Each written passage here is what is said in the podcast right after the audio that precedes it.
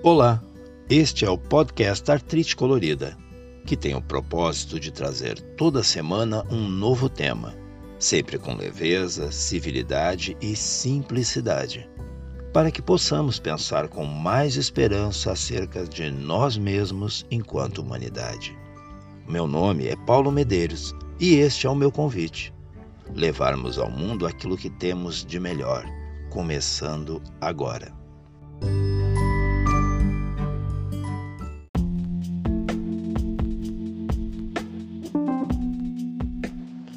Algumas pessoas sabem determinar com precisão em que momento elas decidiram que uma mudança em suas vidas era necessária e que não mais se prolongariam em uma situação atual. Não raro, esse desejo de mudança começa com uma certa inquietação, um desconforto, às vezes com o trabalho, ou com o cotidiano como um todo. Por vezes isso se reflete em casa, naquela pessoa que muda a disposição dos móveis com uma frequência um tanto incomum. A atmosfera estagnada parece ganhar algum movimento com essas alterações no ambiente, mas o efeito tem um tempo de ação bastante breve. Uma sensação de vazio é com frequência percebida por aquele que experimenta dificuldades de motivar-se com uma realidade que sempre lhe coube, da qual raramente reclamava, mas que agora não lhe parece mais assim tão confortável como antes. Não confundir com depressão ou com tristeza, não é disso que estamos falando.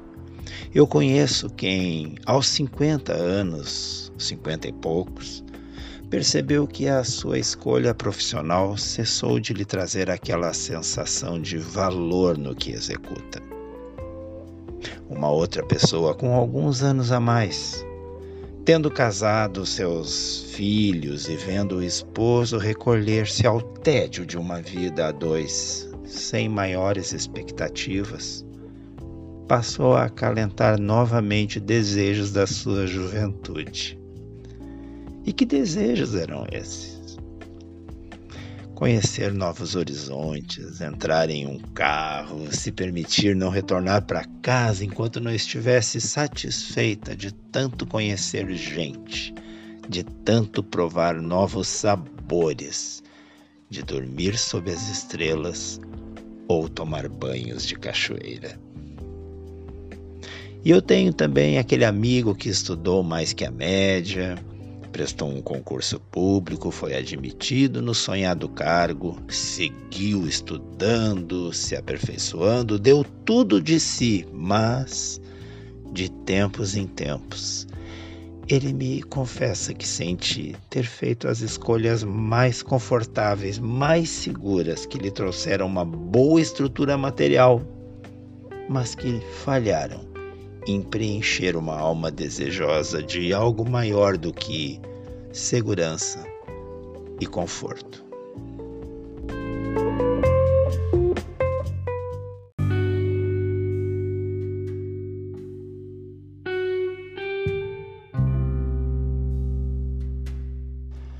Se eu propusesse que neste momento tu contasses a história da tua vida, com teus sonhos e realizações.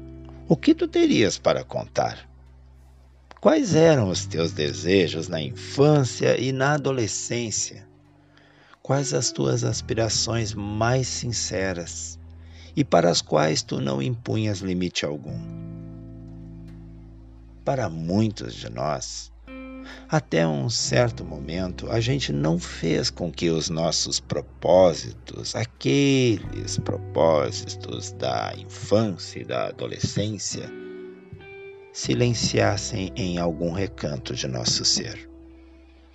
Outros de nós, porém, precisaram trocar suas aspirações pela dura realidade que se impunha realidade que não parecia ceder um único instante diante dos sonhos que alguns de motivação miúda. Denominaram de ilusões.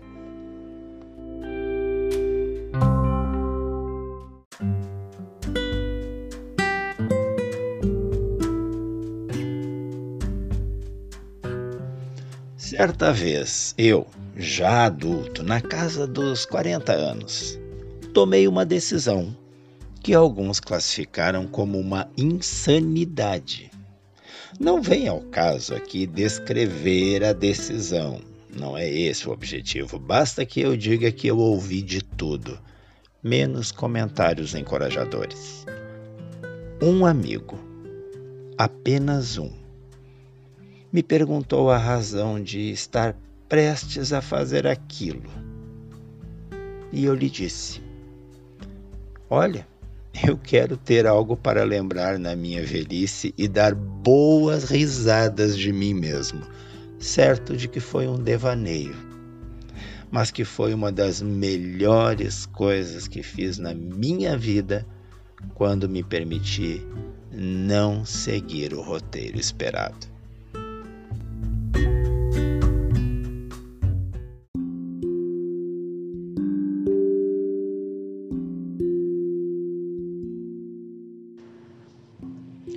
Por vezes, nos deparamos com situações que nos fazem analisar toda a nossa caminhada.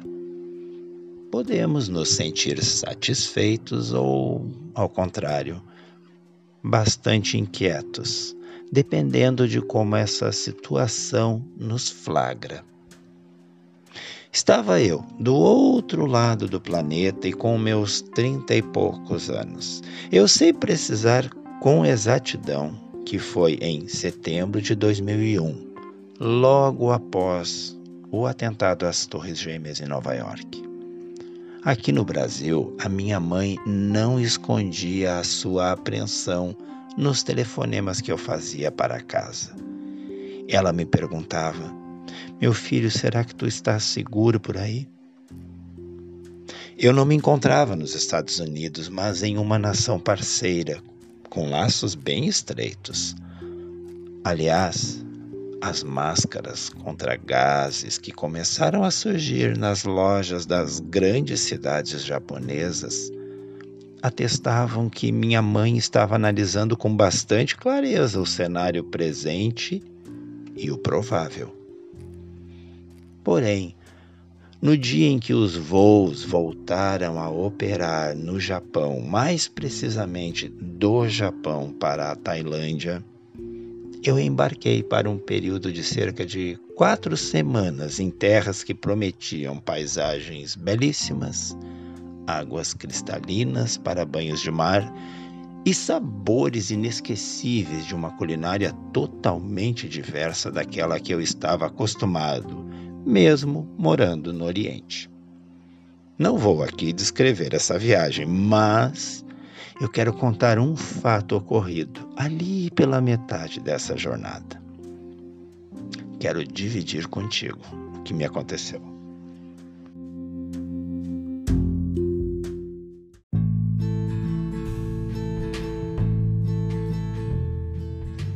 Se tu procurares no mapa vai encontrar a ilha de Krabi do lado esquerdo da Tailândia, mais ou menos na região onde o Estreito de Malacca encontra-se com o Mar de Andaman. Nessa ilha, eu permaneci por volta de cinco dias. Eu via os turistas chegando pela manhã e partindo ao final da tarde. Eram pessoas que vinham passar o dia na ilha partiam encantadas e querendo mais. E eu me sentia um felizardo por ficar mais uma noite naquele local paradisíaco. E a sensação de estar vivendo um momento incrível da minha vida tomava conta de mim. Na minha última noite em Krabi, eu fui até um bar que ficava à beira-mar e que costumava estar vazio antes das 22 horas. O pessoal que gostava de festa chegava só depois desse horário. Eu, que sempre preferia ambientes mais tranquilos, aproveitava o horário anterior, mais civilizado, mais calmo. mais tranquilo. Bom, foi então que, nesse horário mais calmo, mais tranquilo, entrou um casal de jovens. Eu estava ali no balcão e eles sentaram bem próximos, mas não ao lado. Eles conversavam animados entre si e eu lembro que logo que chegaram já olharam para a minha bebida, me perguntaram se era saborosa e, como eu disse que sim, pediram a mesma para eles. Pelo sotaque, eu arrisquei que seriam australianos. Acertei e começamos a conversar. Aos poucos fomos contando o que nos moveu até a Tailândia. Eu contei-lhes de meu período de estudos no Japão e eles de sua viagem de volta ao mundo. Eu estava apenas de férias e eles faziam daquele lugar parte de um propósito de vida. À medida que conversávamos, eu percebi que o que eu entendera por volta ao mundo era parte de um projeto muito maior. Eu explico, eles não estavam viajando pelo mundo por um período determinado de tempo. Não, não era tipo um ou dois meses de viagem. Naquela ocasião, eles já estavam no sexto mês e não haviam determinado uma data de retorno para a Austrália. Olha só, antes de começar essa aventura, juntaram dinheiro suficiente apenas para pagar as passagens, acomodações baratas e alimentação nas primeiras semanas. Eles me contaram que já não tinham mais o dinheiro que haviam trazido da Austrália. E o que faziam para não dormir ao relento nem morrer de fome, eu nunca cogitara para mim. Mas eu confesso que eu fiquei fascinado e mexido com o que eu ouvi.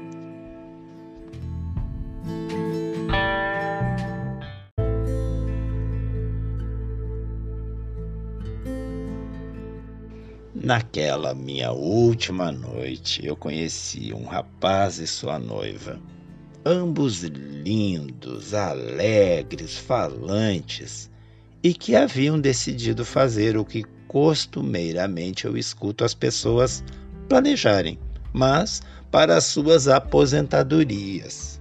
Foi assim. Meses antes, ainda na Austrália, eles passaram a conversar sobre os seus cotidianos e o quanto eles estavam satisfeitos ou não com o estilo de vida que levavam. Como eles não tinham quase nada, se eles tomassem a decisão de largar seus empregos, não haveria muito com o que se preocupar em deixar para trás. Os seus pais os apoiaram e eles resolveram que iriam conhecer o maior número possível de países. Para ganhar algum dinheiro nestes países, eles faziam tudo o que estivesse ao alcance e não fosse ilegal ou imoral.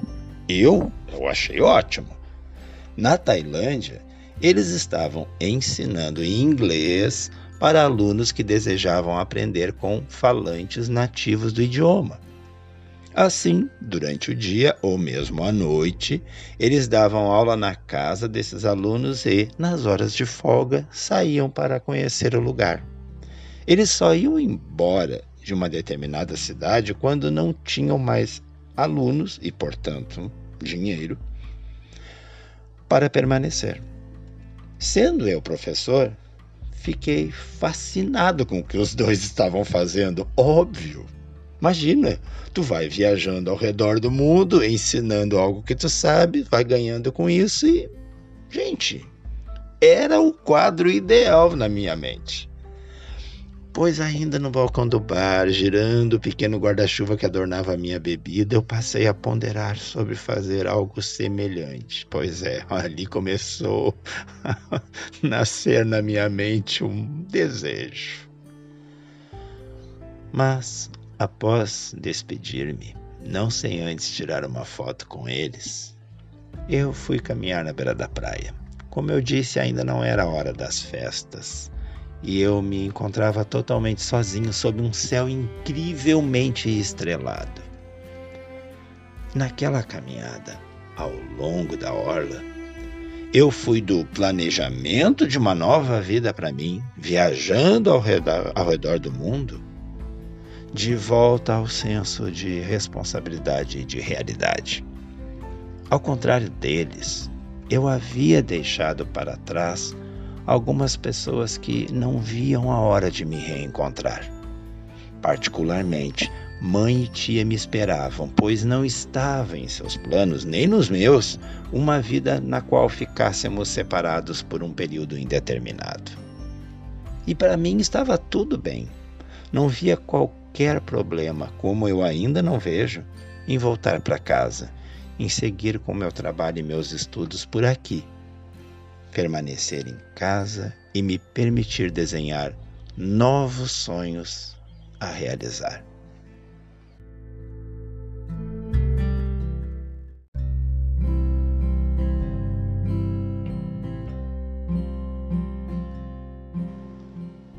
Quando chegou a hora de deixar o Japão e voltar para o Brasil, eu ouvi de algumas pessoas que eu deveria permanecer, seguir estudando ou tentar uma nova bolsa de estudos em um outro país.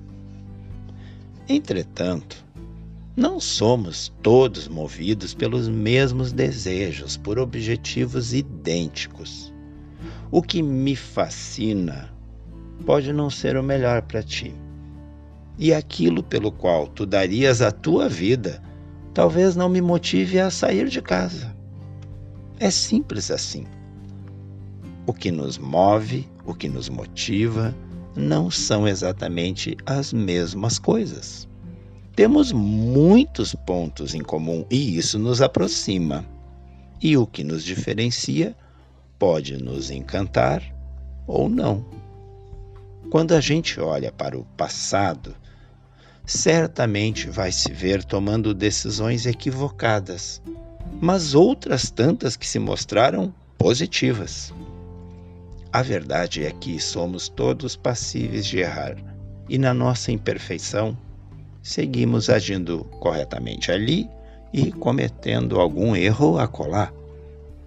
Não vejo sentido em voltarmos o olhar para o passado, senão para contarmos uma história, fazermos uma reflexão em cima de algo que nos marcou. Que a gente não permaneça nesse momento da nossa caminhada já vivida por tempo demasiado. Não busquemos nele, no passado, arrependimentos, culpa ou decisões que poderíamos haver tomado não faz qualquer sentido pensar no que seria hoje a nossa vida se tivéssemos decidido por um outro curso, uma outra profissão, um outro companheiro ou companheira de vida, por largar tudo em vez de ficar onde decidimos então permanecer. Não. Particularmente, eu prefiro pensar que eu estou onde deveria estar, que aqui, neste lugar e neste momento, eu colho o que eu semeei até então. Tomei decisões ruins, lancei sementes que não vingaram, mas fiz muito mais coisas das quais eu me orgulho e isso ninguém me tira. E eu espero de coração que tu possas pensar o mesmo a respeito de tuas escolhas e que te orgulhes da pessoa que te tornaste. Porém, vamos fazer aqui, agora, nesse momento que tu me escutas, um contrato, um combinado, ok? E esse combinado é o seguinte: não sabendo não podendo precisar o dia em que deixaremos essa vida, saibamos nos reinventar sempre que nos parecer que tudo já foi feito, que não nos resta mais nada, que a realidade já está dada. Isso é uma grande bobagem. A gente só para quando aqui no peito aquele músculo cessa de bater. Até lá, vamos nos permitir vislumbrar a realização de novos projetos, não importando o seu tamanho, a sua envergadura, apenas os resultados e o quanto nos tornam melhores do que já somos. Trato feito, ok? Então, vamos lá. Bora viver essa vida.